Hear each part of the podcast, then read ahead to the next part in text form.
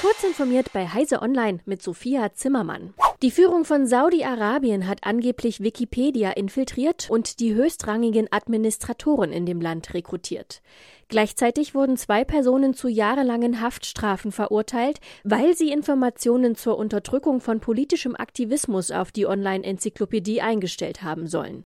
Das berichten mit SMEX und Dawn zwei Nichtregierungsorganisationen, die sich für Bürgerrechte im Nahen Osten einsetzen.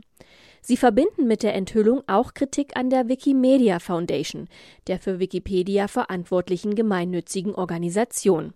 Diese müsse Verantwortung dafür übernehmen, dass zwei autorisierte Redakteure für ihre Arbeit an Wikipedia-Seiten im Gefängnis sitzen.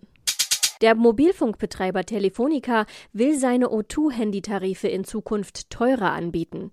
Die bevorstehende Änderung kündigte Vorstandschef Markus Haas gegenüber dem Handelsblatt an. Die Grundpreise in Mobilfunkmarken wie O2 und Blau sollen demnach um etwa 10 Prozent steigen. Mehr Leistung zum selben Preis sei anders als früher nicht mehr möglich, so Haas gegenüber dem Handelsblatt. Im Rahmen der Preiserhöhung sollen allerdings die Inklusivleistungen erhöht werden. So sollen etwa alle O2-Vertragstarife Zugang zum 5G-Netz erhalten. Weitere Details zu den Änderungen sowie ein Zeitplan stehen noch aus. Frankreichs Regierung will die Praktiken von Influencern stärker regulieren.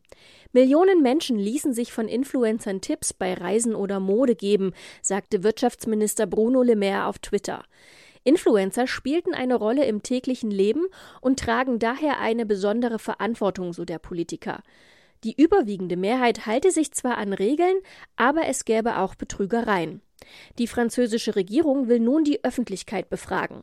Bis Ende Januar können sich alle Französinnen und Franzosen auf einer Webseite zu verschiedenen Maßnahmen äußern. Dazu zählen etwa die Rechte und Pflichten von Influencern sowie der Verbraucherschutz.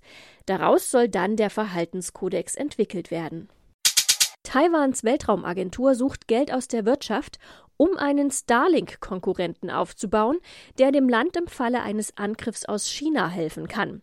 Das berichtet die Financial Times und erklärt, dass sich die Gespräche noch in einem frühen Stadium befinden. Demnach soll die existierende Abteilung für Satelliten im niedrigen Orbit in ein Unternehmen ausgelagert werden. Damit soll beim Aufbau einer Infrastruktur geholfen werden, die eine Attacke aus China überstehen kann. Verwiesen wird dabei auf die Erfahrungen der Ukraine. Für das Projekt sind mehrere Jahre Vorbereitungszeit angesetzt. Diese und weitere aktuelle Nachrichten finden Sie ausführlich auf heise.de.